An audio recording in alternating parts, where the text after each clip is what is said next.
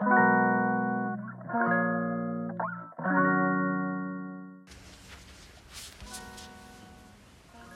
んにちは、天宮アンナです。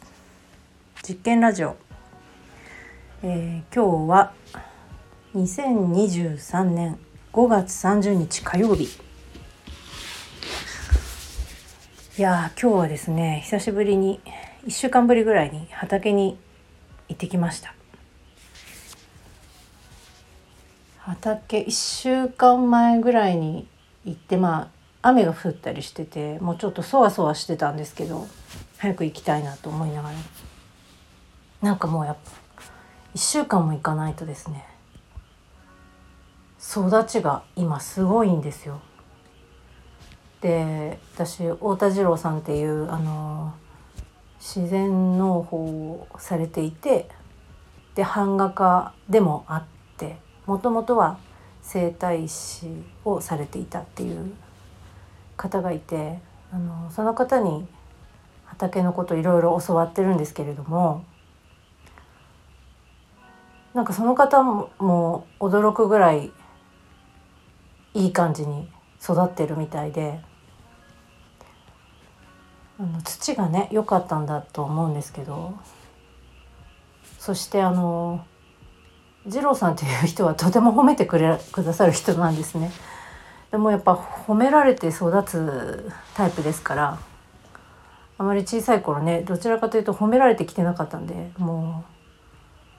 う褒められると嬉しくなっちゃってねもう早く行きたいなっていう上手だなって思うんですけれどもこう人をね育てるというかやる気にさせてくれるというかそうそんな素敵な方に教わりながらやってるんですけど、あのーすごく育ちが良くてねやっぱりなんか去年も一昨年も少しやってたんですけど年々こう少しずつやる分量というかこうコミットするねあの量というかを増やしてきてるんですけどまああの1年目は結構できて2年目はやっぱあまりできなくてなんか2年目の2年目はあまりこうできないっていうのがあるらしいんですけどねこの自然農法だとね。それに当たるからかどうかはちょっとわからないですけど、まあ、2年目はちょっとあまりいまいちできなくて。でもなんかこう土に触れるっていうことがすごいこう癒しっていうとなんかこう簡単なね言い方になっちゃうんですけど癒しっていうんでもないんだよな。なんていうのかなあの感じ。なんか本当に親が一番びっくりしてるんですけど私がまさかそんな畑やるなんて思いもしなかったわって会うたびに言われるんですけどいや私こそ思ってなかったわって。なぜならそれはあの農業というか畑とかね田んぼとかにあまりにも大変っていうイメージがあってとてもじゃないけど生半可な気持ちで手出せないしまあ家庭菜園ぐらいだったらねあのやるチャンスは都会にね住んでてもあったのかもしれないんですけどまあやっぱりね東京にいる頃はこう仕事がね第一。もう何せも生活のぱ8割はこう仕事の仕事にしてよしてなくてもしててもしてなくてもこう頭を締めてるというかやっぱり締め切りがある仕事なので編集とかライターってやっぱどっかにあるんですよね。書くとかそれからデザイン頼んであげてもらうとか校閲の人に頼んであげてもらうとかね全部スケジュールが決まってるんでそのスケジュール管理するっていうのも、うん、管理するだけなんだけどやっぱりねせっついたりちゃんとあげてくれる人とそうではない人はいたりしてでそれせっつけばいいかっていうと、うん、それがねあのその人にはある人にはいいしある人にははそれは良くないとかねやり方がいろいろやっぱりあったりとかしてやっぱりいつでもね頭にこう仕事がね占めてたんですよね。8割。8割って言ってたけどもっとかな？9割とか。ぐらいかな。なんかやっぱずっとね気になってるっていうか。でそれがねこっち来てあのよりもうちょっと呼吸の仕事とかに力を入れたりするようになったのが本当にこっちに来てというか去年ですね。去年の今頃いや今頃も大変だったか。夏まあ秋ぐらいからかな。まだだから半年ぐらいか。ここ半年ぐらいですね。あの呼吸の仕事に割と力を入れられるようになったのっていうのは。まあ、それは私のあの私がどうしたいかっていうこともうそれだけの問題なんですけどそうそれで畑なんですけどそう畑があのー畑でその収録をねしたいなと思ってなんかいつも諏訪湖でしてるから今日は畑でしようかな。まだちょっと爽やかだしと思って。行ったんですけど今日はねいろいろ友人と一緒にねあの畑してるのでで友人は畑と田植えもやったりとかしてて本当にガチでかなりやってるんですけど なんかそんなことやってたりあと私ももう一人ちょっとだけ私の畑のスペースの一部をねやってる友人も来たりとかしてね人がたくさんいたんでまあちょっと無理かなっていうので。今日はしなかったんですけどなので初めてね家で撮ってみています。はい。すごく暑くてねちょっと今日は顔がほてってますね。焼けています。おそらく。で私があの日焼け対策というか日焼け止めはあの肌に良くないとおっしゃる肌断食という、ね、本を書いてる方がおっしゃっていて私その本読んですごく共感をしたのでもう本当に全然78年は日焼け止めというものを塗ってないんですけどでまたこれ別の私のあのアロマの先生がハーバルノートっていう蓼科にあるそこを営んでいらっしゃる萩尾恵理子さんっていう方がいるんですけどその方に私半年ぐらいアロマの勉強でいろいろ教えていただいてアロマアドバイザーっていうのを一応ね持ってるんですけれどもその時にあの日焼け対策何がいいですかって聞いたらハーブウォーターってご存知ですかね？あの、えーと、精油アロマオイルとかを作る時に蒸留したりする時にできるハーブウォーターも一緒にできるんですけどその濃い、簡単に言えばそのすごい濃い部分抽出した濃い部分がオイルアロマオイル精油になってその周辺のあのお水の部分そのハーブあの枝枝とか花とか実とかいろんなあの葉っぱとかねいろんなそのハーブによって抽出するものが違うんですけどそれらをこう蒸留まあ多くが蒸留で作るんですけど蒸留したその残りの水ですね。オイル以外の水水とオイルでこう分離しますからそのハーブのエキスが入ったお水ってことですね。それが販売してるんですけどそれのラベンダーの抽出した残りというかラベンダーウォーター。その時にラベンダーの精油を作る時にできるラベンダーウォーターっていうのがあってすごくあの好きなところのがあるんですけど喧騒だったかな？そこのあのラベンダーウォーターがいいよってその日焼けしする場所に行く時にシャシャってやるのもいいしもちろんその途中でやるのもいいしあの今日みたいに作業したら作業した後にやるのもいいしみたいなことで私は去年一昨年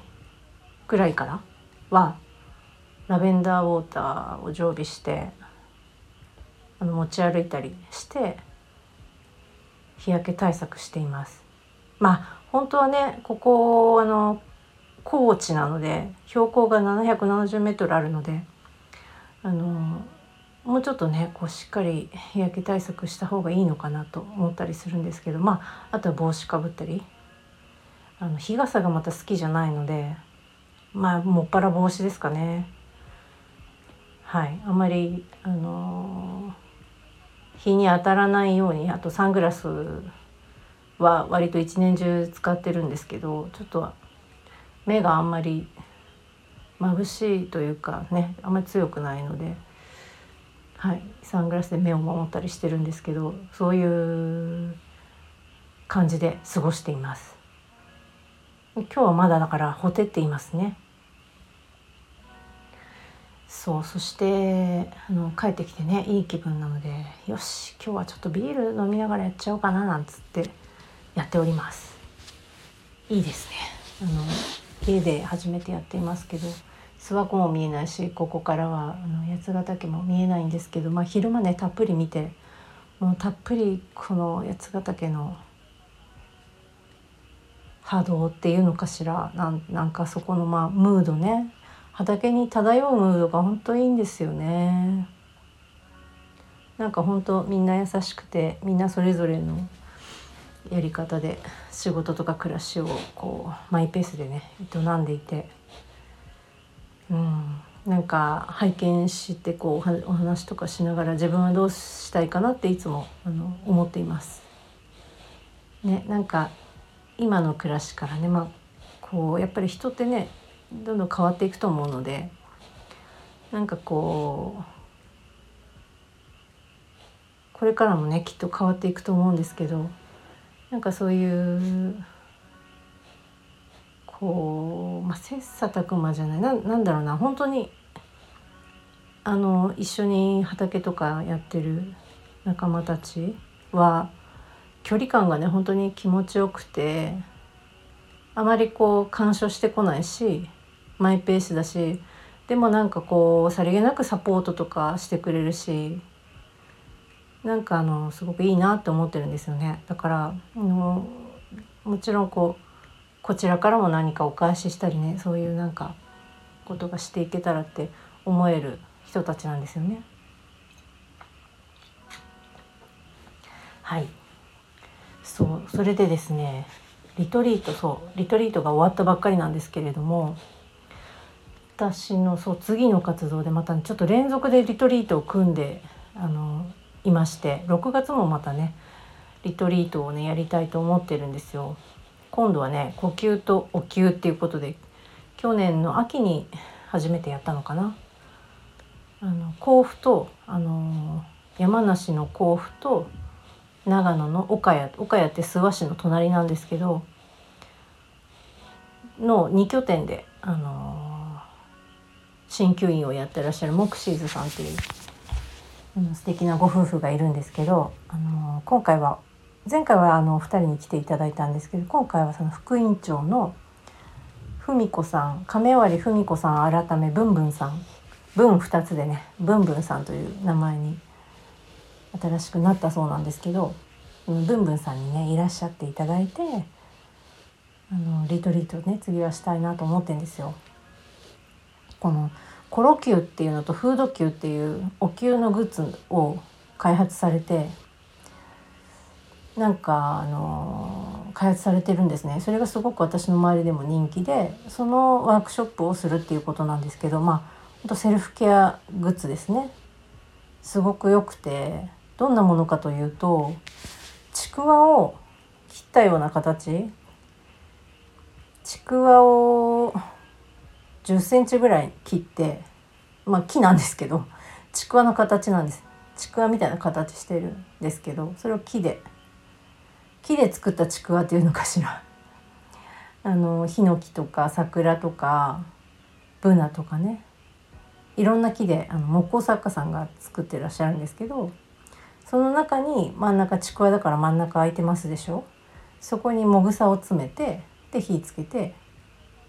燃えますよね燃えるとそのちくわがあったかくなるんですよ。でヒノキとかはあの結構熱くなるんですね。あの熱の伝導が良かったりしてでヒノキを割と薄くそのちくわがね作られているので薄いんですよだから結構あちあちなんですけど私は割と厚めが好きなんでヒノキをねあの愛用してるんですけど桜とかねちょっと厚めだったりしてうんちくわっていうよりはこうネジのボルトみたいなゴツゴツした形の私は持ってるんですけどそれもなんか多分木工作家さんがいろんな形を作っていて私が買った時はそのゴツゴツしたボルトみたいな形をしたのがあったんでそれを購入させてもらったんですけどそうそれでもぐさ入れて火つけるとそのちくわがねちくわなりボルとなりがあったかくなるんですよ。それをこうあのゴロゴロしていくんですけどこのちくわちゃんのね優秀なのはやってる本人もやってる本人じゃないな、えっと、例えば2人でやる場合やってあげますよね。背中とか届かないところ例えば背骨に沿ってゴロゴロゴロゴロってこう上からゴロゴロゴロゴロあとは1人に寝てもらってやっぱり背骨だったり腰だったり肩だったりね肩甲骨のあたりとかこうやると気持ちいいですけどやるとそのやってる人の手にもうそのちくわちゃんがちょうどすっぽりはまってあはまるわけですよ。でやる時にそのちゃんとツボを意識して親指の下あたりに確かに魚菜っていう魚菜だと思う魚鱗魚菜だったと思うんだけどその魚菜のところを意識して当てるようにしてこうゴロゴロってやるとこうやってる方もね緩んでいくんですね。気持ちいいんですよ。ポカポカしてくるし。なんかマッサージマッサージっていうか、まあ、マッサージっていうか肩揉んだりとかしませんでした？小さい頃。まあ、小さい頃じゃなくてね今もしてるかもしれないんですけど私は親とかねあのおばあちゃんとかにやってあげたりすることがねたまにあったんですけどあれってなんかやってるやってるとやっぱ疲れちゃうっていうか10分ぐらいで。ふうみたいな。まあ子供だったから力の加減とかねあと体のこと別に全然興味ないから知らないっていうのもありますけどねどういうふうにしたらいいかとかあの変にねだから手だけでやっちゃって疲れたとかもちろんそういうのはあると思うんですけど何も考えないでただやってたからね。今やったらもちろん違うやり方いろいろあるとは思うんですけどまあとにかく疲れて、まあ、10分15分もするともうもういいやみたいな。相手はすごいまだやってほしいみたいな 感じでもこっちはもうちょっと疲れちゃったごめんみたいな。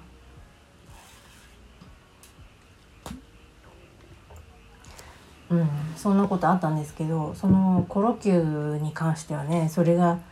ないですね。その自分も気持ちいいっていう。相手ももちろん気持ちいいから両方気持ちいいっていうのは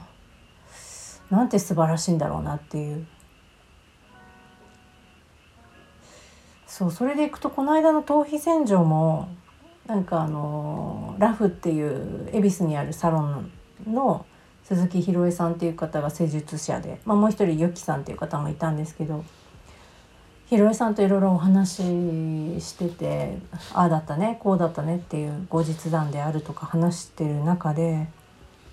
まあ正直初めてだし初めて頭皮洗浄をやる方もいるしその外で自分がいつもやってるサロンじゃない場所でやるのが初めてだしすごい疲れてしまうんじゃないかっていうのをちょっと思っていたと。なんか初めての人頭皮洗浄が初めての人って最初がやっぱりこうデトックスでいろいろ出たりすることがあるらしくってまあそれは何て言うのかな受け取ってしまうことがある必ず起きるっていうことじゃないんですけどらしいんですけどそういうこともあるからあのー、少し心配していたというかそういうこともあるかもしれないねと思ってたそうなんですけどそれが全然なかったみたいでやってるとすごい気持ちいいと。でその今回黒曜石の水っていうのであのー、その頭皮洗浄したんですけどで頭皮洗浄してる頭皮洗浄のお水はま常温の水でこうずっとこう流し続けて頭皮にこういろんな場所に当ててくれるんですけど当てる場所によってね冷たく感じたりあったかく感じたりとかあるんですけどすごい頭皮あ黒曜石の水ってすごく冷たくずっと冷たいんですよ。その出続けてるわけじゃなくて機械でこうろ過しながらあの生薬を入れて使うのでその人によってお水を変えていくんですけどだから1回分で20分とか30分とかそのぐらいなんですけどその間は同じ水がこうぐるぐる回ってるんですけど黒曜石の水だとずっと冷たくてでこれやってる人は冷たくないのかなと思って私も聞いたら「冷たくないんですか?」って言って「いや全然冷たくないんですよ」とか言ってで頭とかちょっと触っていただいたりするとすっごい手があったかくてその施術の方のポカポカしてて「うわすごいえっていうか手めっちゃあったかいですね」と。いやすごい温まるんですよ」みたいな「そう皆さんよくね心配してくださるんですけど」っておっしゃってて。そうなんだと思って。しかも今日その下諏訪っていう町でのあの銀月さんっていう旅館でねやらせてもらってるんですけどそこの場所からこう山がね見えるからもう時々山を見ながらややれててすごいいいですっておっしゃっていただいて、まあ、つまりその危惧していた初めてのことを初めての場所でやるでお客様もねあのいつもこうよく来てくださる方じゃなくて初めてっていう方が多いっていう中でどういう風になるかっていう危惧が全然あの気憂に終わったっていうんでしょうか。うんなんなら元気になって自分もねで東京に帰ってからお客様に、まあ、リトリートどうだったみたいなお話をすることがあるみたいなんですけどすごくなんか手が柔らかくなってすごく気持ちいいですっておっしゃっていただいてるんですっていうのを聞いたりしてなんかあのそれ聞いてすごい良かったなと思って。そのお灸もなんですけどもうやってる方の人も気持ちがいいってややられてる人はもちろん気持ちがいい。でその両方いいなんてねそういうのが本当になんかす素晴らしいというかあのうん。で私整体を習ってたことがあってで整体であの練習をこう1時間2時間とかするんですけど例えば座学30分やって、まあ、40分ぐらい実技やるみたいな、まあ、半分半分ぐらいで大体するんですけどで2コマぐらい授業を受けて夜帰ったりとかするんですけどやっすごい疲れてた今日はなんかどうしようとか思って夜遅くてもでもやっぱり行くか今日の授業受けたいしと思って行くとやっぱ絶対にこう元気になって帰るんですよね実技をやるから。であの生徒同士でやるから決してそのね先生みたいに先生にやってもらうみたいな感じではないんですけどそれでもそのまあ言ったらねみんな下手同士とかあの先輩はもちろん上手ですけどね。でもまあ先生には至らないぐらいのなんかこの練習でもすごくこう気持ちよくなって。なんかそういう技術ってなんかこう本物なんじゃないかなって思ったりねしてたのね思い出しましたね。もちろんあの上には上で先生の施術はそれはそれでもちろんいいんですけどでそれでいくとまああの自分で整体であの整体の体操もあるんですけどこの施術みたいにこうお腹を見たりしてこう施術というかする双方っていうんですけど双方するっていうのとあと体操を指導してでその人の中からこう治す力を引き出し引き出すっていう整体はだから指導体操の指導とも言うんですけどそれもなんかあのできるだけあんまり触ったりせずにこう誘導するだけであのもう本当に上手な人はその誘導がとても上手で。でその誘導される人は自分でこう工夫しながらこうやっていくんですけどもあの上手な人ほどやっぱ言葉少なくで相手にもちゃんと伝わって、まあ、必要な時だけ振って触ったりとかするとそれがもう相手に何て言うのかなあのこうパッこう伝わる力が強いというか手取りつまりそう手取り足取りなんかちょっと今イントネーション変だな。手取り足取り教えるっていうんじゃないのにちゃんと伝えられるっていう人がやっぱりあの上手な、あの先生とか、ね、いろんな先生のこうやり方見てると本当そうだなっていう感じで。一番大先生みたいな方もいて創始者みたいなね。創始者じゃないか。あの何代目か。その継いできてる、まあ、一番こう大先生がいて大先生もその時々授業だったりと練習とか見てくださるんですけど。私はその施術受けたことはなくてもともとそのそこに通ってる患者さんっていうわけじゃなかったからやっぱりその先生の本読んでこれは面白そうと思って冷え取りであるとかやっぱ東洋医学、ね、生体東洋医学ですから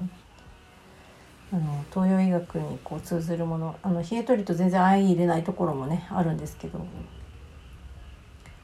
そうでも東洋医学でやっぱりこう共感する部分が多かったんで通い始めたんですけど王先生の施術はなんかね5分ぐらいとかで終わっちゃうみたいですね。もう5分しか必要がないみたいですね。そしてもうあの待合室に入ってきた時からもうこう治癒が始まるみたいなこう、ま、先生に見てもらえるんだとか先生の顔ちょっとちらっと見るともうぐんぐん良くなってくるみたいなことがね起きるっていうのは聞いてましたけど。そう。そんなことがね起きたりね。して。まあその生体の技術もこうやってる方も体が良くなるってことを伝えたかったんですけどちょっと話がそれちゃったけど。そうそうなんか両方良くなるっていうのは私はなんか良いもののあの特徴かなって。良い良いっていうと悪いもあるみたいだけどうん。結構本質的なものっていうかうん。って言えばいいのかな。いい悪いって言いたいわけじゃないんだけどなんかそうね。うん。まあ私が本物と思うものっていうことなのかな。そう。なんかね共通点を少しね感じたんですよね。そうなんです。そう。でそんな呼吸投球のリトリートはね6月1718の土日で行います。すごいねまた楽しみです。このもう皆さんのこうコラボレーションしてくれる皆さんの熱意がね素晴らしくて。頭皮洗浄のねひろえさんも、あのちょっとその黒曜石の水とか温泉の水とかで試してみてもらえませんか？みたいなのもすごいあやりたいですみたいな感じで快く受けてくださったんですけどあのお灸をねこう一緒呼吸とお灸っていうことで一緒にするそのブンブンさんもねまあ熱意のある方でね前回もそうだったんですけど今回もあのよもぎ虫体験付きで、まあ、あのせっかく宿泊して2日間こうできるからこの2日でやっぱり続けてやるっていうのはすごいいいみたいで1回だけのワークショップってやっぱりそこで満足してあの終わっちゃうことが多いんですね。まあ、それは呼吸もそうなんですけどやっぱ2日やることでなんかこう体感として実感として気持ちよさとかそれからやり方とかを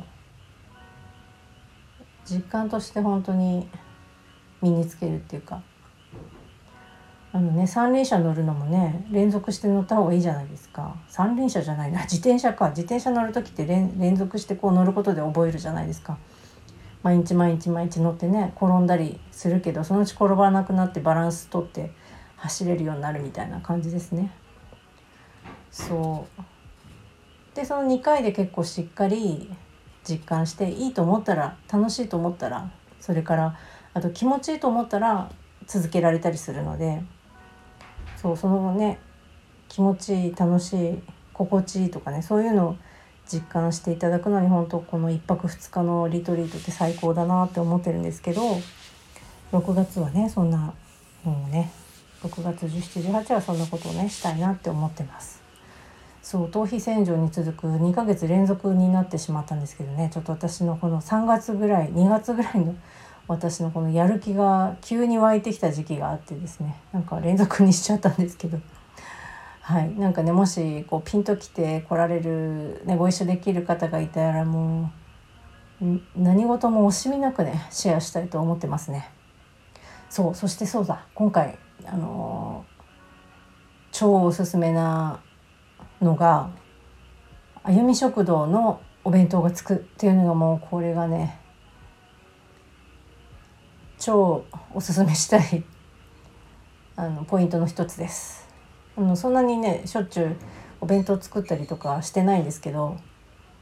あゆみ食堂って諏訪にねある本当に諏訪の宝ってそのブンブンさんはね新旧の今度お灸呼吸とお灸でコラボするブンブンさんはもう諏訪の宝って呼んでますけど本当あゆみちゃんのご飯美味しくってもちろんのお店でプレートで食べてもらうのが超おすすめですけどデトックスしたそのリトリートしてる時のご飯ってこう言ったらこう中のこの滞りを出して初めにこう入れるものじゃないですか。